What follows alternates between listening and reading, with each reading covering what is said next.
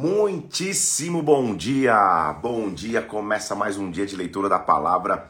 Hoje nós estamos no dia 22 de leitura da palavra tendo em vista que dia 21 foi domingo, mas conta na leitura. Seja muito bem-vindo, que o Espírito Santo de Deus venha sobre nós, que nessa segunda-feira, eu quero ver quem são os guerreiros nessa segunda-feira de feriado para muitos, que a glória de Deus venha sobre a nossa vida, que o Espírito Santo fale conosco, que a gente seja cheio da glória e da presença de Deus. Vejam que minha voz está até mais assim, sabe aquela voz da manhã? É uma voz abençoada do, desse começo de dia. Ontem tive ministrando na cidade de Goiânia, voltando logo após a ministração, então cheguei aqui em Brasília por volta das duas horas da manhã e já estamos na live aqui. Então hoje a voz já está meio de locutor, mas bom dia. Toma um café aí, como eu já fiz aqui, como eu estou fazendo, para despertar de vez e vamos para a leitura da Bíblia Vamos para a leitura da palavra, pega o teu café, vamos nos preparar para receber de Deus, para que a glória dele invada a nossa vida, para que a gente tenha uma semana abençoada, para que o Espírito Santo venha sobre nós. E hoje vai ser um dia muito abençoado, não tenho dúvida que a palavra de Deus é o alimento, é o sustento que a gente precisa. Então fica firme na leitura. Hoje, então, dia 22 da leitura da palavra, que o Espírito venha sobre ti que na palavra de Deus a gente aprenda, na palavra de Deus a gente seja destruído, na palavra de Deus a gente alimente. Então vamos orar, vamos pedir que o Espírito Santo de Deus venha sobre nós, vamos consagrar essa nossa semana ao Senhor, pedindo que a glória dele é que nos conduza e que a gente aprenda muito na leitura do Evangelho. Vamos nessa? Pai, nós estamos aqui na tua presença, Senhor. Nós vemos aqui porque, primeiramente, amamos o teu nome. Tu és o centro de nossa fé, tu és a, a essência que precisamos, meu Deus. Tu és o alimento e a instrução, meu Deus, que precisamos para viver, Pai. Por isso, nesta semana, mais uma vez, nós consagramos nossa leitura a Ti. Nós pedimos, vem, meu Deus, e fala conosco de forma especial. Vem, fala conosco de forma transformadora. Revela-te a nós através das Escrituras, Senhor. Que ao lermos a Tua palavra, nós possamos aprender princípios para a vida, Senhor. Que ao lermos a Tua palavra, nós possamos receber o renovo que precisamos de Ti. Por isso, vem sobre nós, estabelece Teu comando, estabelece Teu domínio, estabelece estabelece tua vontade, guia-nos, eu te peço, em nome do Senhor Jesus, meu Deus, em nome do Senhor Jesus Cristo. Amém e amém. Vamos nessa então? Vamos ler a palavra de Deus, vamos buscar aquilo que o Senhor tem para nós. Abra então comigo em 1 Samuel, deixa eu tirar a luz aqui que tá, hoje tá no olho, tá benção. 1 Samuel, capítulo de número 17. Estamos no meio de uma linda história, na verdade, uma das mais significantes que a gente já viu, uma das mais significantes que a gente já estudou. Vamos para 1 Samuel, capítulo 17. Vamos ler, eu já vou começar com a frase de hoje: Os gigantes vão cair. Essa é a nossa frase de hoje: Os gigantes vão cair. Não há gigante maior do que o poder de Deus. Nada é maior do que o poder de Deus. Independente do que você enfrente, independente do que você atravesse, independente do que esteja diante dos teus olhos, os gigantes vão cair. Em nome de Jesus, vão para a leitura. 1 Samuel, capítulo de número 17. Vamos lá, abra a Bíblia comigo. O contexto que nós estamos então é de um jovem rapaz que está na casa de seu pai e, como um improvável, ele vai ser escolhido como um novo rei para Israel. Lembre-se comigo que Israel estava acostumada a ser conduzida por juízes, os juízes que conduziam a nação, mas era um ciclo de apostasia, pecado, imoralidade, arrependimento. Deus levanta um libertador, a nação é liberta, apostasia, assim vai. Deus então levanta uma era de profetas. Samuel se torna um grande profeta e começa a conduzir a nação através do que ouvia de Deus. Ele conduzia a nação. Deus reprovou uma geração de profetas através da casa de Eli, seus filhos Ofni e Finéias, vão para a guerra contra os filisteus, levam a arca de maneira atrapalhada, eles morrem na guerra, a arca é tomada de volta. Pelos filisteus, sequestram a arca, Eli, ao ouvir essa, é, é, essa, essa notícia trágica, cai para trás na cadeira, quebra o pescoço, ele já estava velho, pesado, assim, o símbolo de uma geração que não ouvia Deus. Deus então chama um menino chamado Samuel, ele escuta a voz de Deus, Deus lida com os filisteus, faz tanta coisa que os filisteus devolvem a arca. E até então estava tudo bem com Samuel, sendo um profeta da parte de Deus, levando o povo e conduzindo o povo. Acontece que quando o povo vê que os filhos de Samuel, é, e Samuel já está avançada idade, os filhos de Samuel já não estão tão firmes como ele, o povo se desespera e ao invés de esperar a solução vinda por Deus, o povo tenta achar uma solução própria. E o que nós vemos é que sempre que nós vamos à frente de Deus, nós queremos tomar decisões por Deus, nós achamos que podemos dar uma ajuda a Deus, não vai dar tão certo. E o que acontece é que eles escolhem ter um rei eles dizem: não, nós queremos ter um rei de acordo com todas as outras nações, todas as nações têm rei, nós também podemos ter um rei, e óbvio que não vai dar certo. Eles escolhem um rei, a gente lembra que a gente viu isso na live de, de sábado, um rei que, de, que dos ombros para cima era maior do que todo Israel, o mais belo de todo Israel. Então Saul foi a escolha visual. O povo olhou e achou que seria maravilhoso um rei como esse. Deus ainda alerta através do profeta: olha, esse rei, ele vai perverter o direito, ele vai explorar vocês, ele, vocês vão virar servos dele. E, e com toda essa loucura, o povo diz: não, nós queremos um rei mesmo assim. Deus olha para Samuel e fala: Samuel, o povo não reprovou você, não rejeitou você, o povo me rejeitou. Eu estou sendo rejeitado pelo povo, concede o rei, já que eles, mesmo com essas condições, eles querem, concede para que eles tenham esse rei. É isso que acontece. O que acontece é que Saul começa bem, mas termina bem difícil no meio do caminho. Ele acha que ele também pode oferecer sacrifício. A impaciência que o povo um dia teve de aguardar para que Deus levantasse um novo profeta é a mesma impaciência que toma o próprio Saul quando eles estão numa guerra. Ele manda chamar Samuel. Samuel supostamente se demora. Ele dá um prazo de sete dias e no sétimo dia, como ele não chega no, na, na, aos 45 segundos do tempo, Saul vai lá e acha que ele mesmo sozinho pode oferecer holocaustos. Ele era só rei, ele não era sacerdote ele oferece holocaustos, Deus o reprova ali. Quando ele está terminando de oferecer holocausto, Samuel chega e fala: O que, que é isso que você fez? E aí, na continuidade, eles estão lutando contra um outro povo. Deus manda, extermina de uma vez. Saul acha que pode poupar e, e poupa o seu rei alguns bens. Deus fala: realmente ele já não respeita a minha voz, ele já não obedece a minha voz. Deus então o reprova como rei. Estou dando um resumo de tudo que a gente quer, de grande parte do que a gente viu no sábado. Deus então chega para Samuel e fala: Samuel, chega de ter dó da casa de Saul. Enche o teu vaso de azeite e vem, eu vou ungir o novo rei para Israel. Então a base da unção do novo rei é o azeite, é o óleo. Ele chega na casa de Jessé, em 1 Samuel 16, ele olha Eliabe, que é o filho mais velho, e ao olhar ele fala, pois certamente é esse. Só que Deus fala, calma aí, a base de escolha não é o olhar, a base de escolha não são os olhos. Eu, o homem vê o, o exterior, eu vejo o coração. Desta maneira, Davi é chamado. Aí eu quero, por que eu estou contando essa história? Para começar a te traçar alguns paralelos. A Bíblia diz que Davi tinha sete irmãos, sete irmãos, e nenhum deles foi, foi, foi, foi escolhido como rei. Davi, portanto, era o oitavo. Sete é o número da plenitude de Deus, mas oito na Bíblia é o número de recomeço, de nova aliança. Então, Davi representa uma nova aliança. É interessante você notar, e nós vamos estudar isso, e quando a gente chegar no final eu vou te falar, que, o, que sete foram as alianças que Deus tentou fazer com o homem no Antigo Testamento.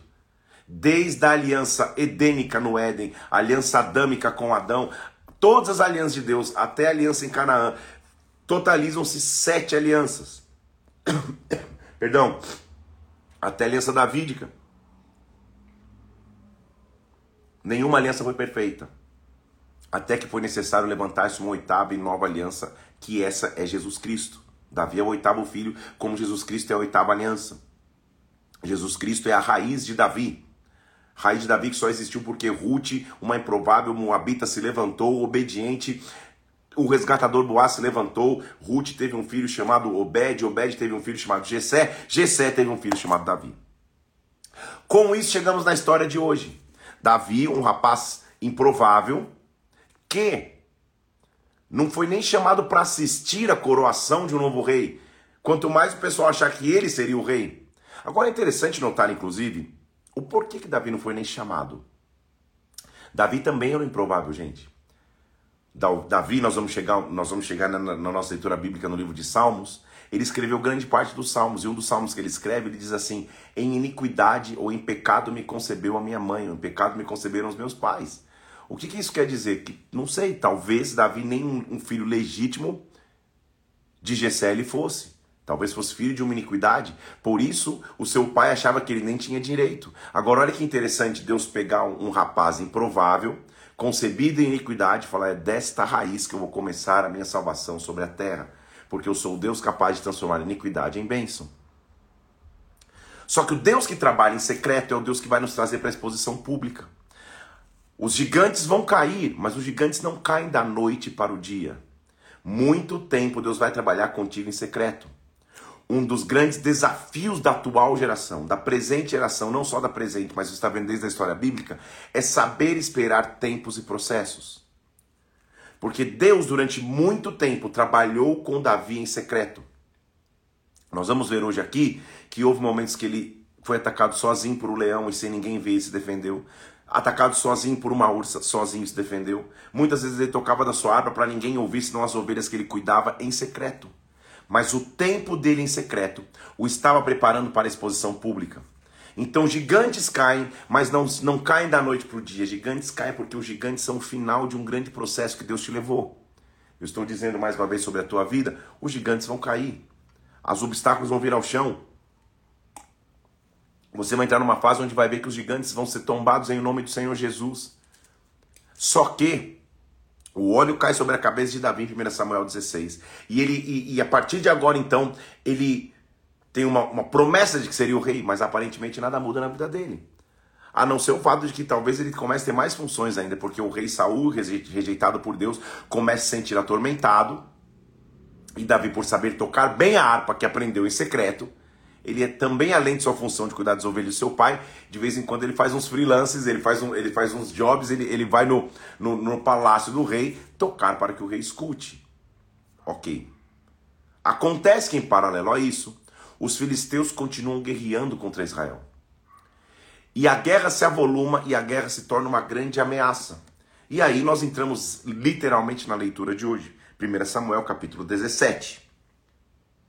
Se ajuntaram os filisteus para a guerra, se congregaram em Socó, que está em Judá, acamparam-se entre Judó e Azeca em Éfes da minha terra de Judá. Saul e os homens de Israel se ajuntaram também e acamparam no vale e se ordenaram em batalha contra os filisteus. Era mais uma guerra. A gente já viu várias vezes guerra de filisteus que ora os filisteus ganhavam de Israel, ora Deus milagrosamente, lembra como, inclusive com Samuel clamando, enquanto ele clamava, Deus deu um estampido dos céus e os filisteus morreram. Então, ora os filisteus perdiam, ora eles ganhavam. Era uma guerra meio que cotidiana. Só que esta guerra vai acontecer algo diferente, por quê? Os filisteus estão armados em guerra, os filhos de Israel também ordenados em batalha contra os filisteus. Quando eles estão prontos para guerrear, versículo 4: Saiu do arraial dos filisteus um homem guerreiro, cujo nome era Golias de Gate, da altura de seis côvados e um palmo. Você fala, meu Deus, o que é seis côvados e um palmo?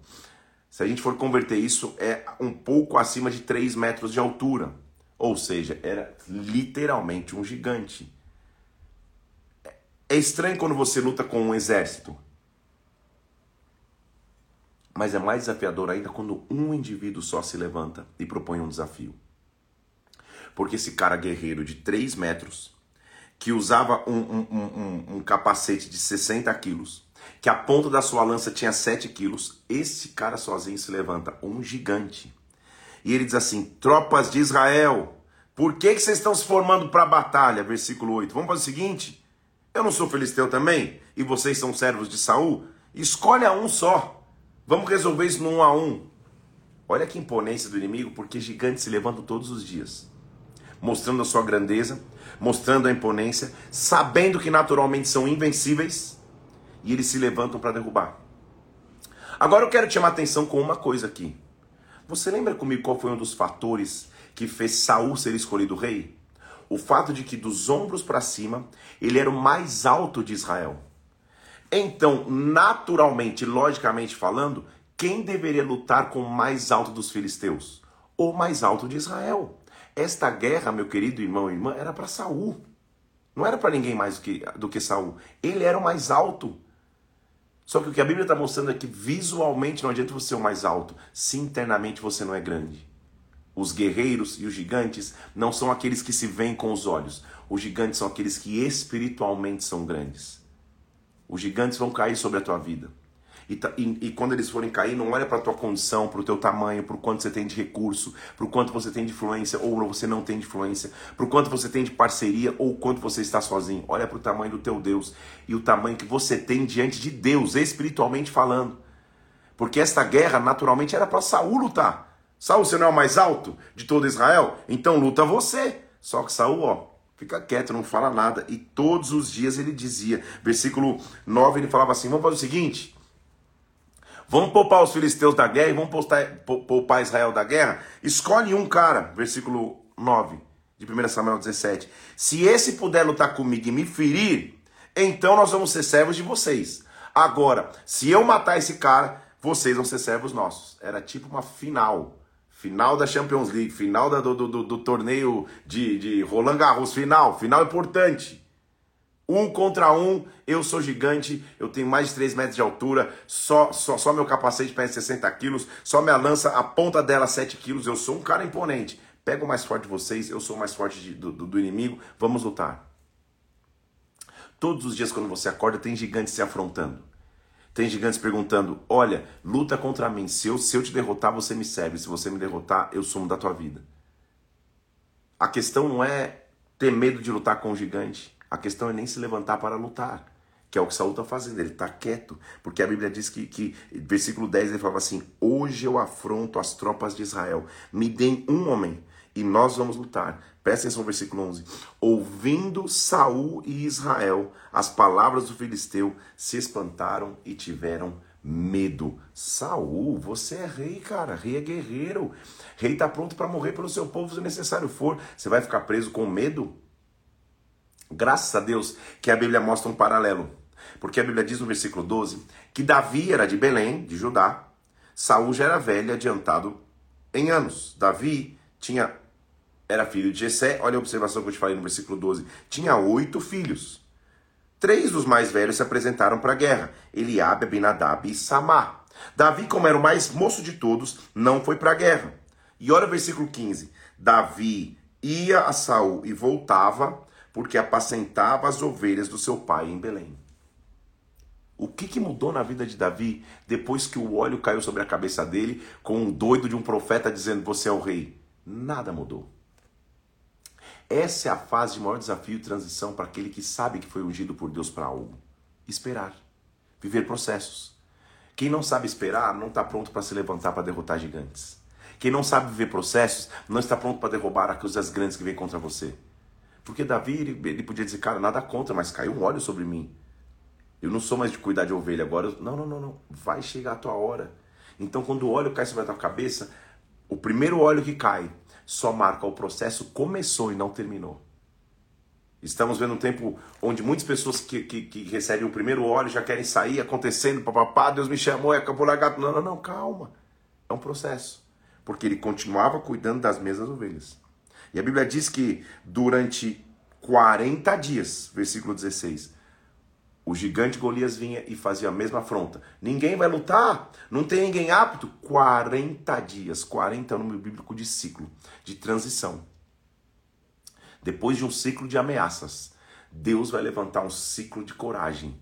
Deus vai levantar um ciclo de livramento. 40 dias, Saul, altão Saul, o mais alto de Israel, está tendo a chance de lutar e não vai lutar 40 dias.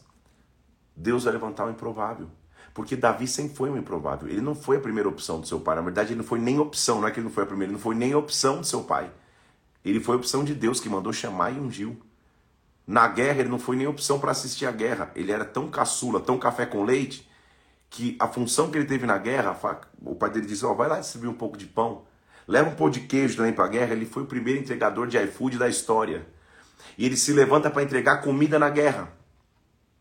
Quando ele chega na guerra, o momento que ele chega, a Bíblia diz que quando ele chegou ali, versículo 20 do capítulo 17, Davi se levantou de madrugada, de madrugada deixou as suas ovelhas o dia a dia, com guarda, carregou-se e partiu. Davi não sabia, mas esse era o último dia que ele estava deixando as ovelhas. Ele estava deixando as ovelhas para nunca mais voltar. Ele não sabia, mas Deus já estava gerando um tempo novo sobre a vida dele. Quando gigantes vão cair, Deus fecha algumas portas e abre outras. E eu estou dizendo que sobre as nossas vidas os gigantes vão cair. Só aguarde os tempos de transição. Quem te chama, quem te capacita, quem te impulsiona para o novo tempo é o próprio Deus, não é você que gera. Não foi Davi que bateu no e falou: chega, eu vou lá e vou distribuir queijo. O seu pai Gessé o chama. E nem o pai Gessé sabe o que estava acontecendo. Ele diz, ó, oh, vai entregar queijo na guerra, porque o tão importante que você é, é, é ser entregador de queijo. Talvez o pai tivesse ignorado o fato que um óleo tinha caído sobre a cabeça, que Samuel tinha ungido Davi, o novo rei, porque nada mudou. Gessé não parecia tão preocupado, falar, e aí, o que, que vai acontecer? Como que a gente treina esse rei?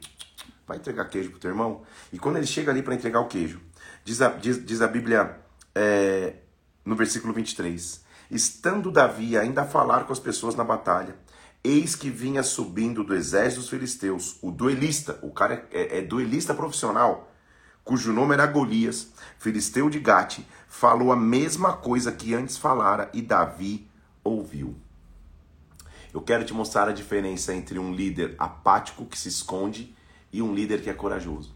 Porque eu estou falando de um menino, de um rapaz que conhecidamente tinha baixa estatura. Saul era o mais alto de todos. Davi está na guerra, não foi lá para lutar, ele foi para distribuir queijo. Ele foi fazer uma entrega. Ele foi para distribuir comida. Quando ele está ali, Golias chega e, e, repete o que ele já estava repetindo há 40 dias. Quem é que vai lutar? Quem é corajoso? Quero ver alguém que tem coragem para me lutar. E se me derrotar, a gente te serve. Mas se eu for derrotado, vocês vão me servir. Ninguém tinha coragem por 40 dias. Davi está lá entregando comida, ele escuta. Quando ele escuta, versículo 25, ele diz assim: Todos os israelitas, vendo aquele homem, versículo 24, fugiam diante dele e temiam grandemente. E diziam uns aos outros: Vistes aquele homem que subiu? Ele está afrontando Israel. E era o burburinho, presta atenção. A quem matar o gigante, versículo 25. O rei vai dar grandes riquezas, o rei vai dar à mulher a sua filha, e a casa de seu pai nunca mais vai pagar impostos em Israel. Todos sabiam disso, mas ninguém tinha enxergado nessa crise uma oportunidade. Só está pronto para derrotar gigantes aquele que Enquanto todos olham o problema e a crise, Deus te dá olhos para enxergar a oportunidade. Davi escuta aquilo e fala: O que? Calma aí, me explica direito. O que, que o rei vai fazer? Ah, vai perdoar o imposto para sempre? Vai dar a filha em casamento?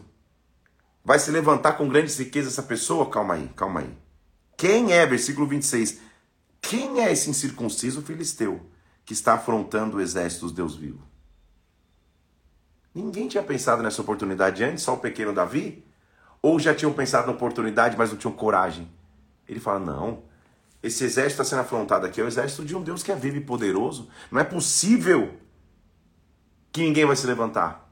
Só que, para vencer gigantes, a primeira barreira que você tem que enfrentar, então, suporte o processo.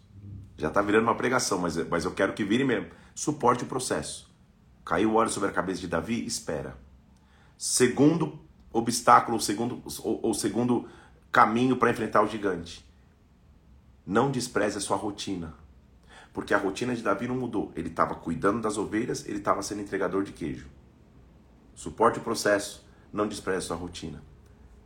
Terceira, ultrapasse o desprezo. Porque Davi primeiro foi ultrapassado ou viveu o desprezo do seu próprio pai quando não é convidado nem para assistir a coroação. Agora ele vai viver desprezo de novo. Eliabe, irmão mais velho dele, que deveria abençoá-lo, quando escuta ele bater nesse papo de que o que vai acontecer com quem matar, ele diz assim: Davi, versículo 28. Por que, que você veio aqui? Com quem você deixou as tuas poucas ovelhas no deserto? Ou seja, quem é você para achar que você pode discutir sobre guerra? Você não é ninguém. Volta para as tuas ovelhas. Eu conheço a tua presunção. Eu conheço a tua maldade. Você desceu só para ver a guerra. Opa, calma aí.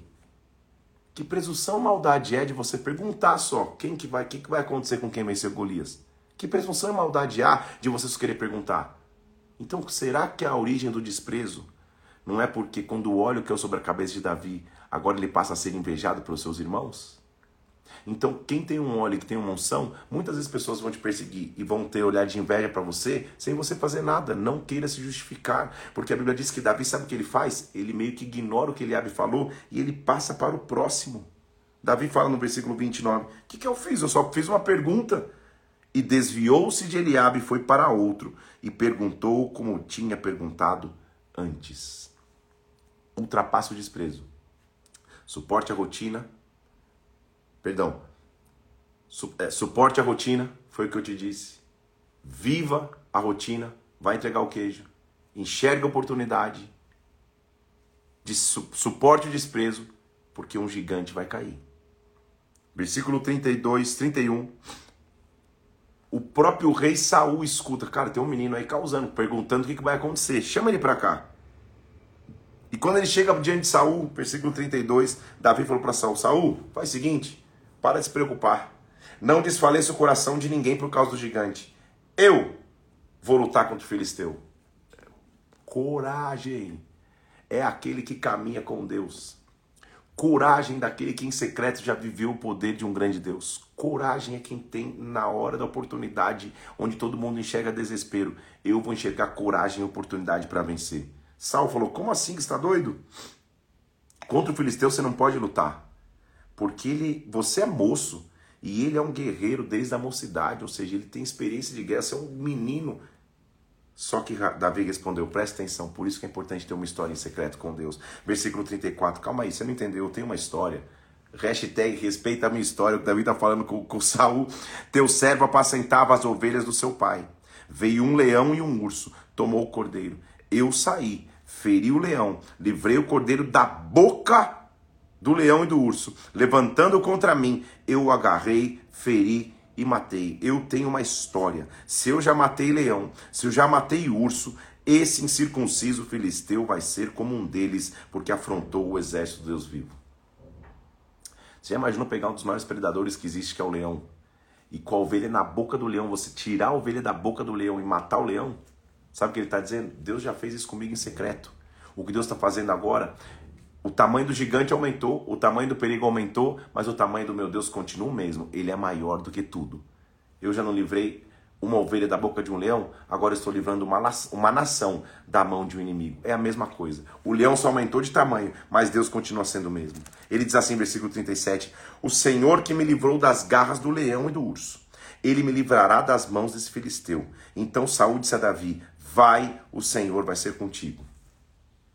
Saul dá, tenta até dar uma armadura para Davi, Davi veste a armadura e fala, cara, eu nunca usei armadura, não, isso não, não, não me cabe. Devolve a armadura, vai escolher cinco pedras num rio. Cinco é o número bíblico que representa a graça. Como cinco foram os ferimentos de Jesus na cruz, cinco foram as pedrinhas que ele escolheu. Ele escolhe cinco pedras junto ao ribeiro de águas, de acordo com Salmo capítulo 1, junto às águas que trazem vida, ele escolhe pedras como Cristo é a pedra de nossas vidas, como Ele é a pedra angular, como nós construímos a nossa casa sobre a rocha, sobre a pedra, Ele escolhe uma pedra.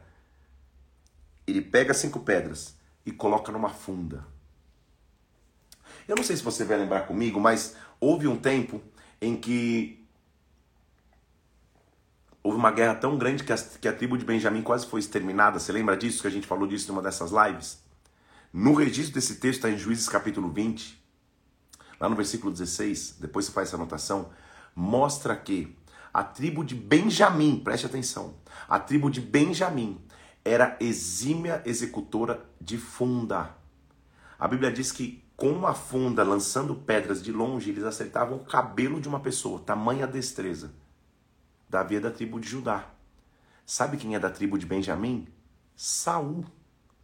Saul era o mais alto e por tradição, ele sabia atirar com a funda e com a pedra. Sabe o que Deus está fazendo? As armas que deveriam estar na mão de um rei que foi medroso, eu vou passar na mão de um menino que ainda não é rei, mas que tem coragem. A estratégia salvo você já deveria ter. Você é o mais alto e você poderia usar a funda. Você não fez? Deixa, deixa comigo. Eu vou levantar alguém que vai fazer no teu lugar e vai mostrar que as armas que, que, que, que você poderia usar, eu vou colocar nas mãos dele. Davi então pega a funda. A funda era, era tipo um estilingue. Era um negócio que você girava, girava, girava, e ao lançar a pedra, a pedra ia. Já era uma arma comum. Muitos sabiam usar, principalmente Saul, é, principalmente Davi também, como um pastor de ovelhas que protegia as suas ovelhas. Ele, ele não era a primeira vez que ele estava usando a funda, era uma arma que ele tinha segurança. Mas o especialista de funda era a tribo de Benjamim. Davi se levanta, tá com as pedrinhas no alforje ali guardadas na bolsinha dele. E o gigante vem vindo. Você conhece a história. Algumas coisas que quero chamar a atenção. Quando o filisteu olha para ele, mais uma vez, versículo 42. Olhando o filisteu e viu Davi, presta atenção, o desprezou, porque era moço, ruivo e de boa aparência. Sabe o que Davi estava dizendo? Golias, você não sabe de nada, seu inocente. Não é a primeira vez que eu sou desprezado. Mas cada desprezo não me empurrou para trás. Cada desprezo me transformou em alguém mais forte. Eu já fui desprezado pelo meu pai, eu já fui desprezado pelos meus irmãos, eu já fui desprezado pelo meu, pelo meu irmão mais velho. O teu desprezo, Golias, para mim é só uma demonstração de que agora sim Deus vai me dar a vitória. Desprezo para mim não é, não, não é ferramenta de, de retrocesso, é ferramenta de impulsionamento para recomeço e para crescer mais ainda. Quando ele o despreza e diz: Você acha que eu sou um cão para vir comigo com esses paus e com essa funda? Davi olha para ele e fala assim: Vamos fazer o seguinte, versículo 46. 45, olha só que versículo poderoso. Ele diz para Golias: Golias, você vem contra mim com espada e com lança. Eu vou contra você, em o nome do Senhor dos exércitos que você tem afrontado. Hoje não amanhã. O Senhor te entregará nas minhas mãos. Eu vou ferir a tua cabeça e toda a terra saberá que há Deus em Israel. Que coragem, gente. A gente conhece o fim da história. Que coragem.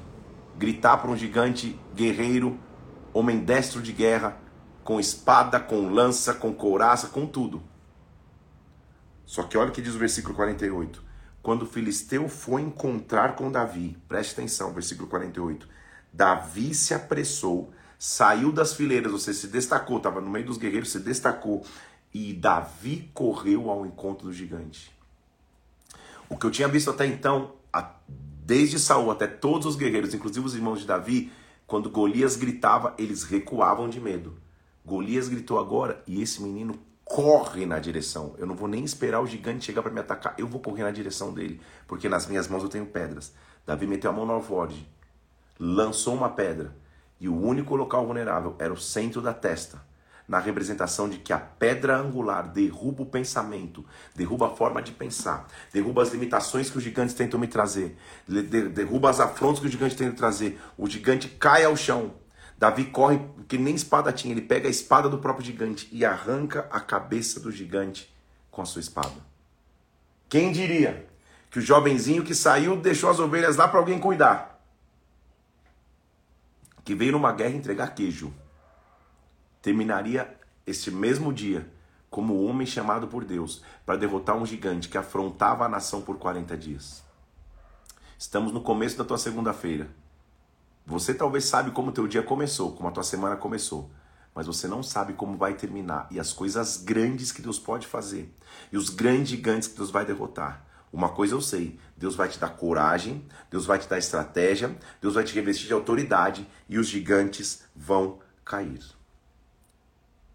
O que nós vamos aprender e entender então agora é que Golias foi só o primeiro gigante. Golias foi o treinamento para que os gigantes que pudessem vir realmente pudessem ser derrotados. Quando um gigante cai como Golias, não quer dizer que um gigante não vai se levantar. Só que quando eles se levantarem agora, eu sei o tamanho do meu Deus, eu sei o poder do meu Deus, você sabe o poder do teu Deus. Saul tinha um filho chamado Jonatas. De acordo com a hierarquia e com a história de hierarquia de reinado, de monarquia, é natural que o filho mais velho biológico do rei seja o próximo rei. Jonatas é o filho natural e biológico de Saul. Como que Davi vai ser o rei se Jonatas, por direito legal, é o rei? Sabe o que Deus faz? Deus tem o controle de tudo. Deus dá a Jonatas um amor e uma compaixão tão profunda por Davi que pelo trono de Israel ele não precisa lutar. Você não entendeu? Eu vou te falar aqui em português, claro aqui. Gigantes que vêm na minha direção, Deus vai me dar força, eu vou lutar e vou derrubá-los. Agora, para promessas que Deus me deu, por garantia, para elas eu não preciso lutar. Para elas eu só preciso tomar posse. Porque Davi, você não vai pegar em espada nenhuma, não vai entrar em guerra contra Jonatas. Jonatas vai te conceder aquilo que eu já te dei como promessa. Promessas que Deus me deu, eu só tomo posse. Eu não tenho que pegar em espada na mão. Gigantes que tentam afrontar essa promessa, esse sim, eu pego espada e derrubo. Agora, para aquilo que Deus me prometeu, eu só tomo posse. É manhã então de segunda-feira de você derrubar o gigante e tomar posse daquilo que Deus te prometeu. Porque olha como que acontece no capítulo 18. Eu estou só em um capítulo hoje, mas nós vamos nessa. Capítulo 18. Quando Davi acabou de falar com Saul, a alma de Jonatas se ligou com a de Davi. E essa ligação de alma é uma amizade profunda, um amor profundo, um amor de irmão. E Jonatas amou Davi com a própria alma. Saul, naquele dia, presta atenção, pegou Davi e não permitiu que ele voltasse para a casa de seu pai. O menino que tinha saído do, do, do, do campo com as ovelhas só para entregar queijo, queijo, nunca mais voltou para casa, porque agora, agora a vida dele havia mudado. Eu tenho uma pregação que está no YouTube, inclusive, que eu, que eu chamo, acho que é fase de transição, alguma coisa assim, que eu prego sobre esse texto. Procura lá depois no meu canal do YouTube, chama tem, fase de transição. Eu acho que chama transição tá no título, não sei qual que, que é antes, acho que é fase de transição. Despojou os Jonatas, olha só, presta atenção, versículo 4, da capa que vestia e deu para Davi. Deu a armadura, deu a espada, deu o arco e deu o cinto. A roupa de Jonatas que estava vestido como príncipe, ele agora coloca sobre Davi, sem uma guerra, sem uma confusão, o Espírito de Deus enche Jonatas de tal forma que ele fala: Cara, eu não sou o rei, eu sei que eu não sou o rei. Jonatas não estava no campo lá quando Davi foi ungido por Samuel. Só que alguma coisa ele faz sentir: Cara, esse cara é o próximo rei, não eu. Eu abro mão do meu direito legal de reinado e eu visto Davi. Depois que você derrota o gigante, Deus te reveste de autoridade e você simplesmente toma posse daquilo que Deus te deu. Você entendeu? Tem uma fase de lutar de colocar arma na mão e derrotar gigantes. Quando os gigantes caem, agora é fase de tomar posse. Tome posse daquilo que Deus já te prometeu. Tome posse daquilo que Ele já liberou sobre a tua vida. Só que o que Davi vai começar a aprender aqui é que um bom gigante ao chão não é o fim da guerra. Ele só te prepara para outras guerras. Mas agora, já tomando posse daquilo que Deus te deu, você tem ainda maior autoridade. Porque evidente o que acontece é que quando é, os homens iam sozinhos para a guerra e eles voltavam para a cidade depois de guerrear. Quando eles voltam da guerra, a notícia tinha corrido de que Davi tinha derrotado o gigante. E a mulherada está na entrada da cidade gritando, fazendo uma comitiva. Era normal, as mulheres ficavam alegres, felizes, cantando na porta da cidade, esperando seus, seus maridos voltarem da guerra. Os homens voltarem da guerra, os seus filhos e maridos voltarem da guerra. E quando, e quando o, o, o Saul está voltando da guerra, a mulher está gritando: Ei, que alegria, que festa! E elas fazem um cântico. E o cântico é: Saul matou milhares. E Saul, um rei omisso, bananão, que não foi para a guerra, sabendo usar a funda não usou, sendo mais alto para lutar não lutou. Tá aí, é isso aí. Tô, tô, levando os louros da vitória. Saul matou milhares, milhares. Daqui a pouco alguém grita: Mas Davi há 10 milhares. Aí todo mundo: Davi, 10 milhares. Saul, milhares. Opa! Saul para e falou: Opa, que que é o que? Que história é essa aí? Como assim? A Bíblia diz, versículo 8 do capítulo 18, que Saul se indignou muito por essas palavras e desagradou-se em extremos, porque foi dito: dez milhares deram a Davi e a mim somente milhares. Prestão, peçam versículo 9. Daquele dia em diante, Saul não via Davi mais com bons olhos. Então, irmãos, matar gigantes traz destaque a você, mas também te faz ser alvo de inveja te faz ser alvo de indignação. O que Davi fez para Saul odiá-lo? Nada, a não ser ajudar Saul e matar os gigantes. Então, ser levantado por Deus também às vezes levanta algumas guerras, porque algumas pessoas que não conseguem chegar onde você vai chegar, querem ver as tuas promessas, ao invés de te dar apoio, vão te dar inveja, vão te dar perseguição. E a partir de agora, nós vamos entrar numa, numa sequência de história de praticamente 10 anos de perseguição de Saul a Davi, sendo que Davi não tinha feito absolutamente nada. Então, lutas e perseguições às vezes vêm não por culpa tua, mas porque faz parte do processo de constituição de Deus para a tua vida. Porque Saul se indigna tanto que diz a Bíblia que Saul, versículo 12, temia Davi, mas o Senhor era com Davi. Saul colocou como chefe de mil e ele fazia entradas militares diante do povo. O que, que Saul fez? Cara, deixa eu colocar esse cara de chefe da guerra, do exército, que em alguma guerra ele vai morrer. Eu vou tentar resolver dessa forma. Só que Davi, versículo 14, tinha bom êxito nos seus empreendimentos. Saul, quando via que, que, que Davi tinha êxito, temia, tinha medo dele. Israel e Judá amavam Davi. Saul tenta matar Davi. Ele diz assim: Olha, faz o seguinte, deixa eu dar Merab, minha filha mais velha, Deixa eu mudar para mulher, seja somente, luta as minhas guerras. Então Davi falou: Cara, quem sou eu para ser genro do rei? Ele tentou ao tempo da Merari, filha de Saul, que deveria ser dada a Davi. Ele deu a Adriel, Menolita. Lembra que era, que, era, que era o acordo, hein, gente? Quem matar Golias vai ganhar minha filha mais velha. E ele não dá, ele engana para ver se, se Davi ia se levantar contra Saul. Só que Davi era um menino que já sabia esperar processos. Ele já sabia esperar tempos. Ele sabia que o óleo havia caído sobre ele e nada mudou. Ele estava ele tava, ele, ele tava olhando por ovelhas. Então a tentação era que ele se levantasse contra Saul para ele poder ser morto. Só que cada armadilha de Saul, ou cada armadilha que o inimigo fazia para que ele se levantasse contra Saul, Davi tinha um conceito. Ele diz: Eu não vou me levantar contra aquele que Deus levantou. Eu não vou me levantar contra o ungido do Senhor, eu vou esperar meus tempos. Davi acaba, ao invés de se casar com, com, com uma das filhas de Saul mais velha, ele casa com uma das filhas de Saul chamada Mical. Saul dá a Mical essa, é, essa a, a, a, a, esposa dizendo, ah, ela vai ser o, o fato de, de, de, confusão entre os filisteus. De alguma forma Davi vai morrer, só que Deus sempre cuidava de Davi.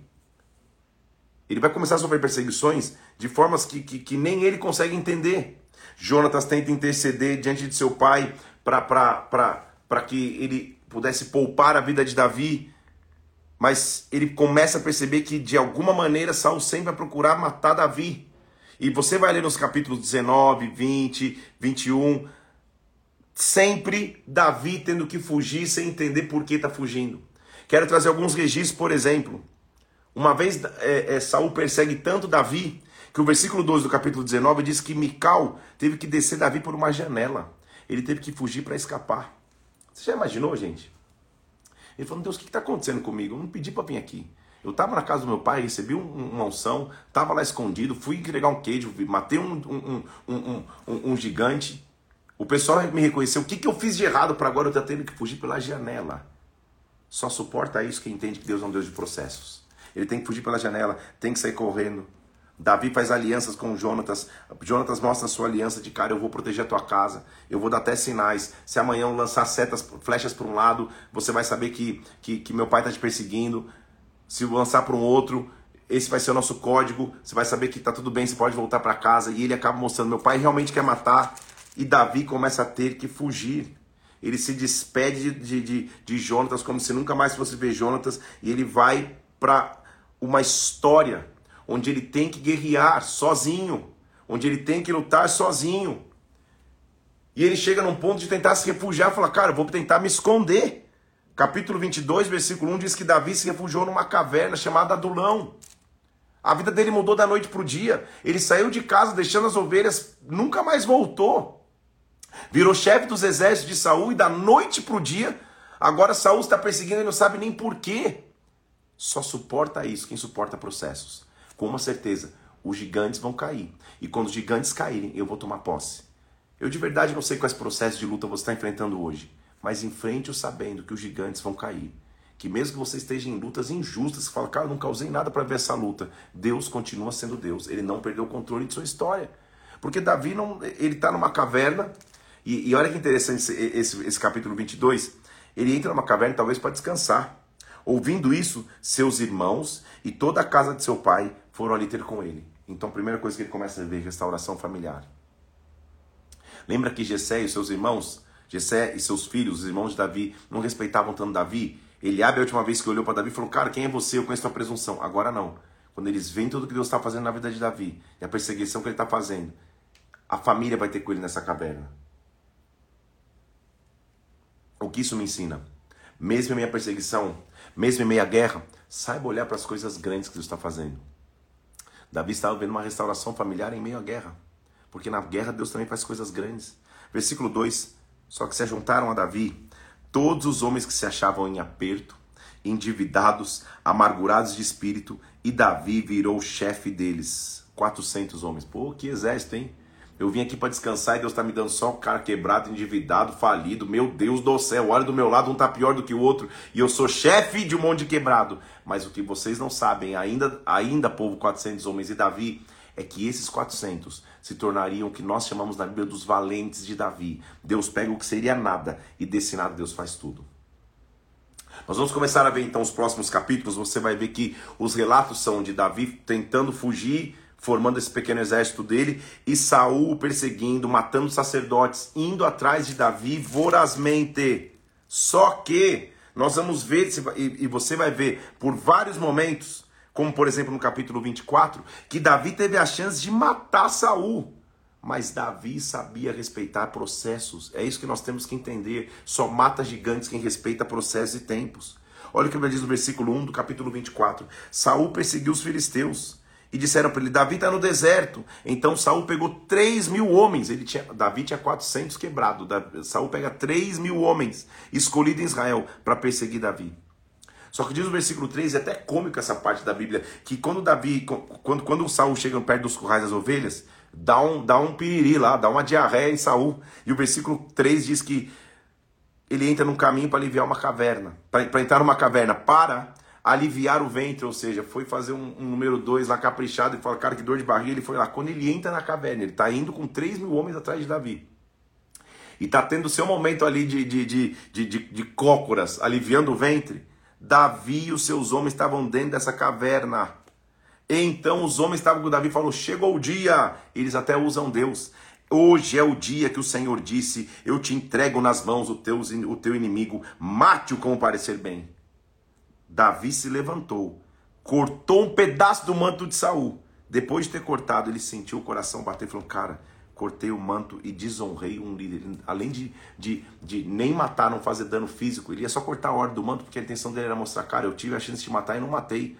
Mas só de ter tocado no manto, ele fala: Não é desse jeito. Processos não se acabam ferindo princípios. E o Deus que tem, que tem princípios de honra a líderes, ele continua sendo o mesmo Deus. Saul pode ter sido um líder reprovado, mas ele é um líder. Eu preciso esperar o tempo de constituição. Davi se levantou, saiu da caverna, versículo 8, e gritou: Ó oh, rei! Olhando Saul para trás, inclinou-se Davi e disse Davi a Saul: Cara, por que, que você está ouvindo a voz dos homens dizendo que eu estou tentando te, te fazer mal? Os teus olhos viram hoje que você entrou nessa caverna e alguns disseram que eu podia te matar mas a minha mão te poupou. Eu não vou estender a mão contra o Senhor, contra o meu Senhor Saul, porque você é ungido de Deus. Olha aqui um pedaço do teu manto. Eu cortei, eu podia ter te matado. Que o Senhor, versículo 12, julgue entre mim e você, e vingue-me o Senhor a teu respeito. A minha mão não vai ser contra ti. Que homem segundo o coração de Deus. Que personagem inspirador que é Davi eu estou te respeitando, eu estou respeitando os tempos de constituição, eu estou respeitando os processos, eu não preciso viver nada de aceleração. Que o Senhor julga a minha causa agora. Versículo é, é, 17: disse, disse mais Davi: Você é justo mais do que eu, você me recompensa com bem, eu te paguei com mal. Você me mostra hoje que você pode fazer o bem. Então, é, vamos fazer uma aliança. Acontece no versículo 25, que Samuel, no capítulo 25, que, que, que. Vamos ler o final do 24, perdão. Então, versículo 22, jurou Davi a Saul, este foi para sua casa, Davi e seus homens subiram para um lugar seguro, aparentemente fizeram uma aliança e agora vai ficar tudo em paz. Samuel morre no começo do capítulo 25, faleceu Samuel, todos os filhos de Israel se juntaram, prantearam e sepultaram. Davi continua suas viagens. Ele chega numa região onde tinha um homem com muitas posses chamado Nabal. E ele pede uma ajuda para Nabal, um pouco de, de alimento para ele, um pouco de alimento para sua caravana. Nabal o ignora.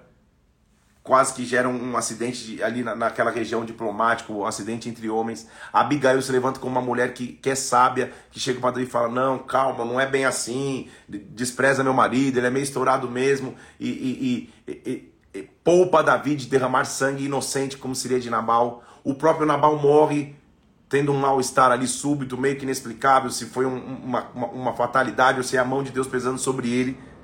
Olha o que acontece lá, ó. versículo. É,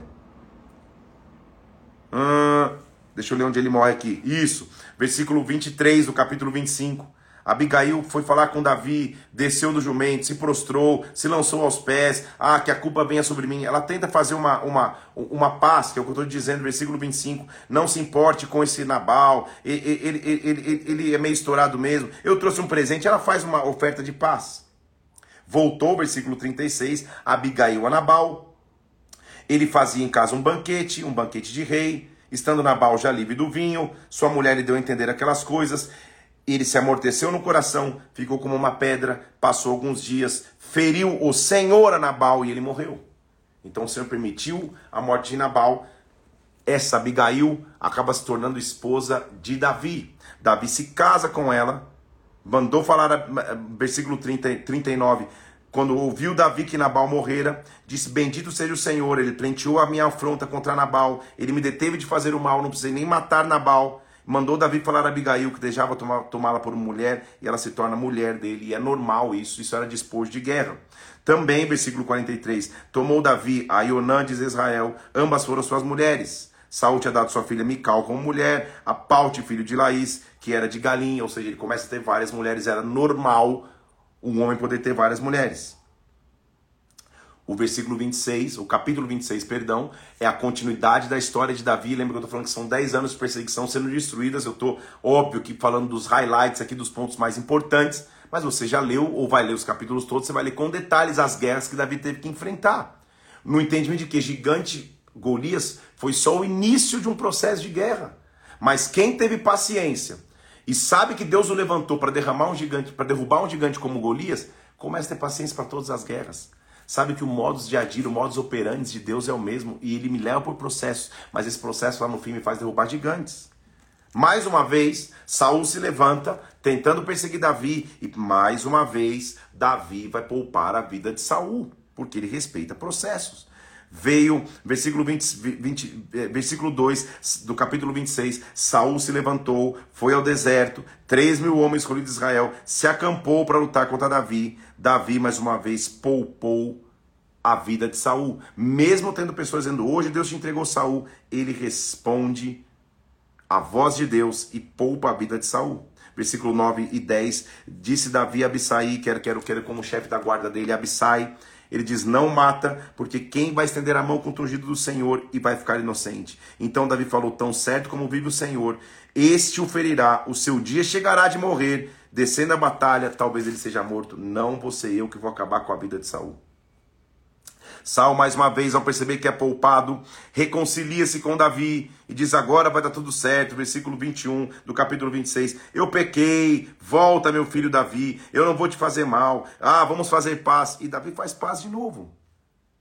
Só que Saul é um cara inconstante, a gente já aprendeu. Davi continua lutando, mais uma vez, agora ele luta contra o rei de Gate. Diz, diz, diz, o capítulo 27, nós vamos ver como Deus confiava em Davi, como Deus dava vitórias a Davi. Capítulo 28 mostra o quão distante Saul estava da presença de Deus, porque ele consulta um médium, ele consulta um adivinho, só para mostrar o quanto distante ele estava de Deus. Só que mesmo assim, Davi esperava o tempo certo para ser entregue a Davi. Davi chega num ponto que ele vai se refugiar até com os filisteus. Fala, cara, vou tentar me refugiar aqui para fugir de Saul, para não desonrar Saul. E olha o risco que estava acontecendo, porque Israel ia entrar em guerra contra os filisteus. E Davi agora está do lado dos filisteus. Para quem que ele vai guerrear ou por quem ele vai guerrear? Davi não queria guerrear contra o povo de Deus. E a nossa leitura de hoje termina mostrando que Davi chega com seus homens em Ziclag. E os amalequitas tinham vindo contra o seu povo. E enquanto eles estão indo para a guerra, ele percebe que os amalequitas tinham levado, versículo 2, tinham levado cativas mulheres, não tinham matado ninguém, tinham levado pequenos e grandes, levaram consigo e queimaram suas cidades e sequestraram o que Davi tinha de melhor. Versículo 3: Davi e seus homens vieram à cidade. E quando chegaram lá, a cidade estava queimada, suas mulheres, seus filhos e filhas tinham sido levados cativos. Davi e o povo que estava com ele choraram até não terem mais forças para chorar. Davi, versículo 6, se angustiou demais. O povo queria apedrejá-lo. Todos estavam em amargura, cada um por causa dos seus filhos e filhas. Então, chega uma hora que a guerra cansa. E talvez seja como você está em Ziclag. Pela primeira vez estou vendo um cara que matou gigantes como Golias, que está suportando perseguições de Saul, que está poupando a vida de Saul. Eu estou vendo um cara que passou por várias guerras, agora o povo está chorando e Davi está angustiado porque a guerra tem um limite. Senhor, o que está acontecendo? A gente saiu para guerrear enquanto a gente desguarneceu nossas cidades. O inimigo veio e sequestrou nossos filhos e esposa. Acabou os casamentos, acabou a esperança de futuro nos filhos. A nossa cidade está queimada. Senhor, e agora? Agora eu vou te dar vigor para guerrear. Versículo 7. Disse Davi a Abiatar: Traz aqui uma estola sacerdotal. Eu vou voltar a consultar a Deus, porque na hora da guerra é ele que eu tenho que lutar. Então consultou Davi ao Senhor, dizendo: Senhor, eu vou perseguir os Amalequitas eu vou alcançá-los? E o Senhor falou: persegue, porque de fato você vai alcançar e você vai obter vitória. Davi e os 400 homens, versículo 10, continuaram a perseguição. 200 ficaram, porque estavam cansados. E ele continuou com quem tinha força. Então, versículo 14: eles deram com ímpeto contra o lado sul da cidade e colocaram fogo em Ziclag. E Davi começou a continuar o Senhor, continuou sendo, sendo guiado por Deus. Versículo 16: Descendo o guiou, e estavam espalhados sobre a região, comendo e bebendo, festejando os inimigos. Davi os feriu desde o crepúsculo da tarde, nenhum deles escapou. Desta forma, versículo 19: Não faltou coisa pequena e nem grande, nem filhos nem filhas, que Davi não tenha voltado a trazer. Ele enviou os despojos da guerra para Judá, dizendo: O Senhor nos deu vitória contra os nossos inimigos. Derrotar gigante eu sei que, que, que, principalmente da história de perseguição com Saul e Davi, você vai ler muitos mais detalhes quando você se aprofundar na leitura.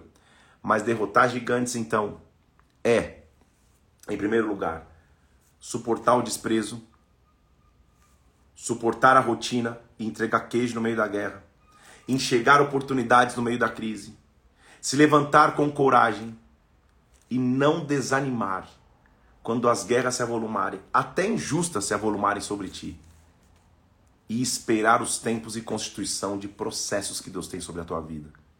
Davi, perseguido justamente por Saul, não desonrou Saul, porque sabia que quem ia tratar com Deus, com Saul, era o próprio Deus.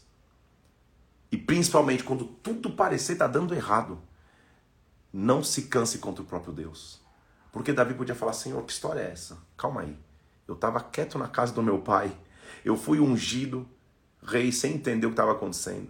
Fui para a guerra entregar um queijo e um pão. Matei o gigante. Desde que eu matei o gigante, ao invés de ser exaltado, desde que eu matei o gigante, só estou vivendo treta. Só estou vivendo confusão. Saul me persegue, não sei nem porquê. Eu estou tocando harpa como sempre toquei. Daqui a pouco ele lança uma lança, ele, ele joga uma lança em mim. Estou vivendo uma confusão que eu, que, que eu não estou entendendo o que está acontecendo. Esse gigante, na verdade, Davi podia dizer, mais me prejudicou do que me promoveu. Que história é essa? Agora eu tô tendo que fugir, me esconder de caverna em caverna. Chego numa caverna aqui, tem, tem 400 caras mais quebrados que eu. Quando eu tento fugir, Saul tá diante de mim aqui e eu respeito e não mato Saul. Agora Deus, Davi podia dizer, é assim que o Senhor me responde? Quando eu deixo a, a, as nossas mulheres aqui para ir lutar guerras, o inimigo vem, sequestra meus filhos, sequestra minha, minha esposa e queima tudo que a gente tem. Davi, nessa hora, gente, podia jogar tudo pro alto e falar: não, agora, agora eu desisto. É na hora mais difícil da luta. Quando você já matou até alguns gigantes, que você olha e fala: meu Deus, agora não aguento mais. Matar minha mulher, agora não aguento mais. É nesta hora que Deus vai se levantar e vai falar: eu vou te dar força. Vai lá e restitui e pega de volta o que o inimigo roubou. Eu eu vim até aqui nessa live para te dizer que o verdadeiro gigante não se chama Golias. O verdadeiro gigante se chama desânimo. O verdadeiro gigante se chama revolta. O verdadeiro gigante se chama cansaço. Se você supera o desânimo, o cansaço e a revolta, você vai receber restituição de Deus. E tudo que o inimigo te roubou, você vai pegar de volta eu estou dizendo hoje aqui, no começo dessa semana, que os gigantes vão cair. Estou te apresentando agora então que o gigante não é Golias. O gigante é você suportar o processo. Quem suporta o processo vai viver constituições em Deus. Porque o óleo que caiu sobre a cabeça de Davi, no começo, talvez trouxe mais problema, mas a longo prazo vai transformá-lo num grande homem de Deus, num dos pilares do Antigo Testamento, no homem que Deus escolheu para que fosse chamado de sua linhagem. O filho de Davi está pronto para se levantar, mas não existirá filho de Davi lá na frente se Davi não suportar e resistir. Eu estou profetizando sobre ti, os gigantes vão cair. Eu vou subir essa live agora. Esse é o tipo de live, meu irmão, que eu creio que você tem que assistir muitas vezes. Que eu creio que você tem que assistir e reassistir para entender quais são os verdadeiros gigantes que você tem lutado. Eu vou subir uma arte lá que mostra Davi com uma funda, jogando na testa do gigante, dizendo os gigantes vão cair. Marca inúmeras pessoas. Se marca se você quiser, para que você não desista no meio do processo. Lembre-se de um detalhe que eu falei aqui na live. A tribo de Benjamim sabia usar a funda. Saul era o cara mais alto. Só que Saul não tinha uma coisa: coragem. Saul não tinha uma coisa: fé para acreditar que Deus era com ele. Saul era o rei. Ele poderia ter usado a funda, ele poderia ter sido alto a derrotar gigantes, mas porque ele não tinha a força para avançar na primeira ameaça, ele retrocedeu. Deus te chamou para não retroceder nas primeiras ameaças. Deus te chamou para se levantar no meio da guerra. Deus te chamou para te mostrar que o primeiro gigante não te define. O que te define é suportar os vários gigantes que todos os dias se levantam, mas você não desiste. Gigantes da perseguição, gigantes do desprezo, gigantes do medo, gigantes do cansaço, gigantes do desespero, todos eles estão caindo ao chão. Nós vamos prosseguir Hoje, depois do dia 22 da leitura, eu louvo a Deus porque você está junto aqui. Mas se levante. Muitos gigantes vão cair todos os dias. Gigante nenhum pode te paralisar. Deus tem grandes promessas sobre a tua vida. Em nome de Jesus Cristo. Que Deus te abençoe. Deus te guarde, não desista no meio da caminhada, tem muito gigante para cair ao chão. Vou subir agora a live, bomba de comentar, vou subir a arte dos gigantes, duas artes na verdade, marca alguém, reposta, vamos fazer essa live se tornar relevante. Que o Senhor te abençoe, que o Senhor te guarde. Amanhã, sete horas da manhã, nós continuaremos nossa leitura, entrando agora, já terminando 1 Samuel e entrando em 2 Samuel. Que Deus te abençoe, até amanhã, fica na paz de Cristo, assiste, reassiste essa live, porque eu sei que tem muito conteúdo para você aí. Deus te abençoe, fica na paz, até amanhã, sete horas da manhã, tenha um bom dia. Deus te abençoe.